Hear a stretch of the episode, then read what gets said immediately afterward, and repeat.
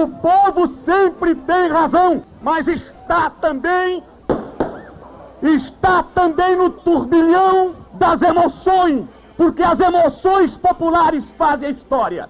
Essas eleições que me proporcionou o povo de Goiás fez com que a República se lembrasse de mim. Pelo visto, já está com a intenção toda de negociar a CELG e não tem aqui menor interesse de dizer por que acoberta 42 distribuidoras e penaliza as centrais elétricas de Goiás. O Brasil, presidente, não pode ser vítima de minorias que não querem uma democracia onde o republicanismo possa prevalecer. Que eu sou um político responsável, honesto, idealista, e ele já disse isso em várias oportunidades. E, e, isso não é segredo para ninguém aqui em Goiânia e nem em Goiás. 2022 é ano de eleições gerais no Brasil. Desta vez, o país vai eleger o presidente da República, um terço do Senado, deputados federais e estaduais e, claro, governador de cada estado. A partir desta semana, o Portal 6 vai mergulhar na história e destacar o que marcou os mandatos de cada governador que Goiás teve desde o período colônia. Sim, esse programa é inspirado na série Presidente da Semana da Folha de São Paulo, que por sua vez se inspirou no estadunidense Washington Post.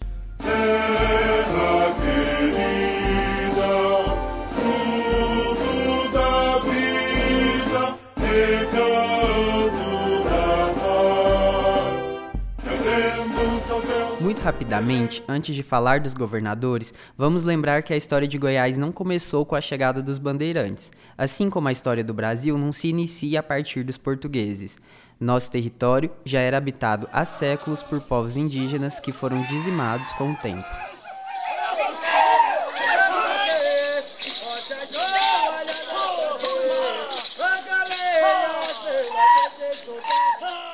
A captura de índios foi inclusive uma das primeiras justificativas para as expedições no atual território de Goiás, já no primeiro século da colonização do Brasil. Mas se engana quem pensa que Bartolomeu Bueno da Silva, o Ayanguera, foi o primeiro bandeirante a desbravar essas terras. De acordo com o historiador Luiz Palacim, um espanhol radicado em Goiânia, que dedicou a vida a pesquisar a história de Goiás e também de Tocantins, Ayanguera não foi o primeiro a chegar aqui, mas sim o primeiro a se fixar, na intenção de encontrar ouro. E adivinha? Encontrou. E foi assim que ficamos conhecidos como as Minas dos Goiáses como explica o professor Moacir Cabral, formado pela Universidade Federal de Goiás. Bem, o primeiro ponto a ser considerado quando falamos em história de Goiás é lembrar que esse território ele surge como um território é, que está vinculado à capitania de São Paulo lá no século XVIII, quando da descoberta do ouro, né, por Bartolomeu Bueno da Silva, filho segundo Anhanguera, e então você tem o início dessa exploração aurífera é, na chamada Terra dos Goiáses ou as Minas dos Goiáses. Então temos que ficar claro que não há um território goiano até a descoberta do ouro. E quando da descoberta do ouro, esta região onde hoje é, se encontra o estado de Goiás, ela é um território, né? Aqui nós temos um território vinculado à capitania de São Paulo. É somente em 1744 que é criada a capitania de Goiás. Porém, essa capitania ela só se efetivou em 1749, quando da chegada do primeiro governador a esse território, que foi o Dom Marcos Noronha, né, conhecido aí também como o Conde dos Arcos. Então, aí sim, nós temos o, o que poderíamos dizer de uma história é, política do território goiano. Goiás então passou a ser cada vez mais habitado e, consequentemente, precisou de uma estrutura organizacional que correspondesse a isso. Um líder em seu território foi a saída encontrada pela coroa portuguesa para comandar as instituições. A decisão de elevar o Arraial de Santana à condição de vila e torná-lo a sede da capitania de Goiás não agradou muito o Conde dos Arcos. Dom Marcos Noronha, ele identificou já logo ali, né, nos primeiros anos, que Vila Boa o local escolhido para ser a sede da capitania não era o, o, ponto mais adequado. Né? E ele percebeu isso quando da construção das casas de fundição na então capitania de Goiás. A primeira foi inaugurada em 1752, em Vila Boa. Né? Em São Félix, depois, em 1754, você tem ali a, a, a, a segunda casa de fundição. O fato é que, ao propor a construção, ele identifica que o local mais adequado já seria o Arraial de Meia Ponte, e ele inclusive sugere à coroa né, que não só a casa de fundição seja construída em Meia Ponte, mas que a capital também, a sede da capitania, seja transferida para aquela localidade. O Arraial de Meia Ponte, citado pelo professor Moacir, é o que conhecemos hoje como Pirinópolis. Mas guarde bem essa informação. Desde o primeiro governador de Goiás, já existiam divergências sobre Vila Boa, nossa primeira capital. Ao longo dos anos, essas críticas foram ganhando corpo até que a cidade de Goiás perdesse o posto para Goiânia, mas isso é papo para outro episódio.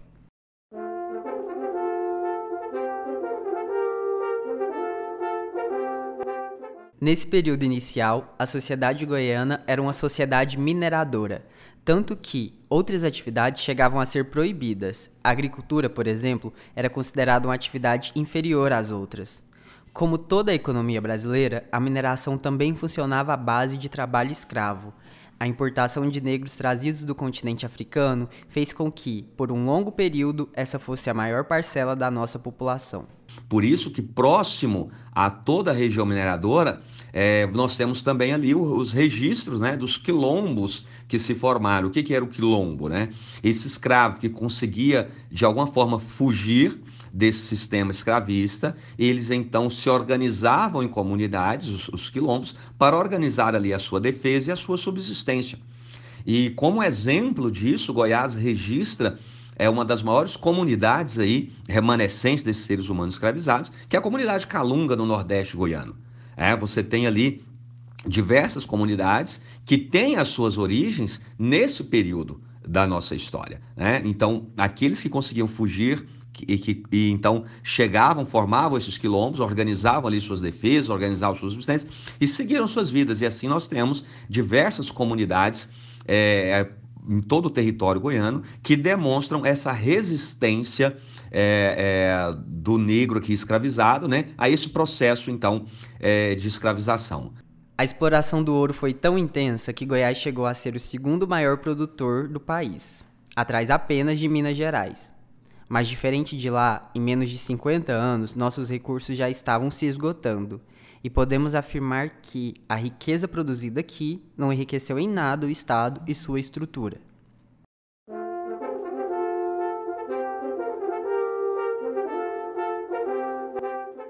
A sociedade goiana refletiu o pacto colonial, que é fundado no princípio da desigualdade. Isso mesmo, desigualdade. Tá vendo como o passado explica o presente? Podemos entender então, segundo Palacim, que Goiás, no século XIX, é um território habitado por homens de cor, ou seja, por negros escravizados e libertos.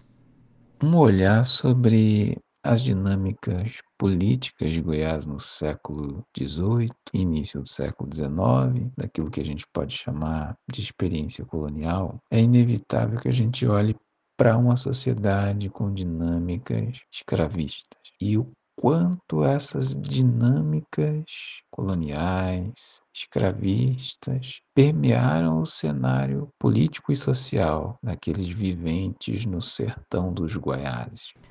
Quem nos ajuda também nesse podcast é o historiador Igor Alencar, atualmente doutorando do programa de pós-graduação em História da Universidade Federal Fluminense e mestre em História e Cultura Afro-Brasileira e Africana pela Universidade Federal de Goiás. Ele explica que no fim do século XVIII, início do século XIX, os governantes tomavam posse por indicação do rei e que Goiás foi governado basicamente por uma única família.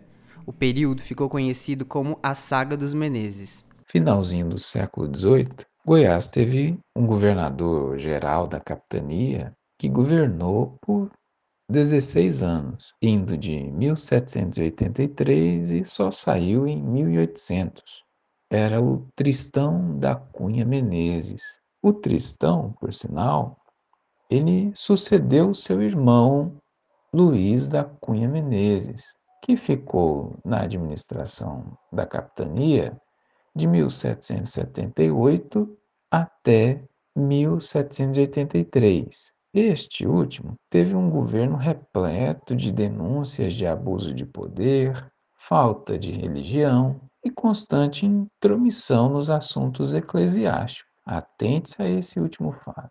Constante intromissão nos assuntos eclesiásticos. Essa é uma marca que, hora ou outra, ela se volta na administração desses Menezes. Estado e Igreja estavam sempre associados, mas isso não impedia que houvesse divergências. Sob críticas e protestos dos chamados camaristas, uma espécie de deputados, Tristão deixa o poder e quem assume o posto é seu primo, João Manuel de Menezes. João Manuel chega por ordem da coroa com a promessa de que empreenderia a exploração e navegação dos rios Araguaia e Tocantins para reforçar a comunicação da capitania com a região amazônica. Para isso, ele precisou contar com o apoio do governador da capitania do Pará, Dom Francisco de Souza Coutinho, e foi recebido com festa pelos moradores. Depois de ser recepcionado de forma honrada e pomposa na capitania do Pará, é, Dom João Manuel de Menezes assumiu as suas determinações régias e lançou estudos de navegabilidade fluvial e seguiu sua viagem para a capitania de Goiás pelos cursos dos rios Tocantins e Araguaia, indo até o porto de Santa Rita, hoje Santa Rita do Araguaia. Além disso, Dom João organizou a força pública, propagou o ensino elementar e, por causa dos baixos rendimentos auríferos, ainda fez uma reforma econômica que não agradou muito os oficiais da Câmara, que tentaram dar um golpe no governador. Essa história de golpe, hein? Então, a crise econômica, que coincide com a chegada da família real no Brasil no início do século XIX, abre espaço para mudanças na economia e também nas características da população. Negros escravizados deixaram de ser a maioria da população e os mulatos e pretos forros, nomenclatura da época, se tornaram o grupo mais numeroso.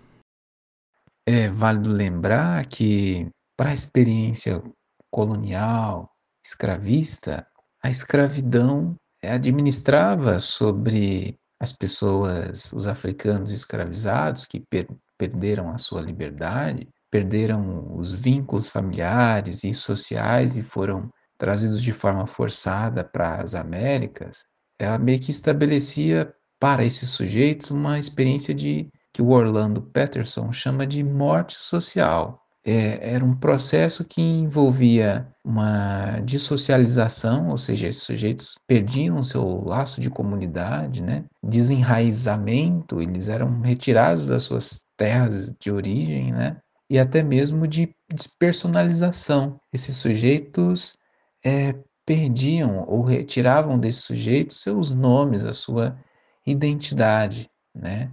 E aí nesse grau de morte social, ou seja, esses sujeitos eram tratados como mercadoria, como coisa. Eu, Lucas Tavares, repórter do Portal 6 em Anápolis, fiz a pesquisa e o roteiro desse podcast. A edição de texto e áudio ficaram por conta de Danilo Boaventura e Elvis Giovanni. Até o próximo episódio de Governadores de Goiás.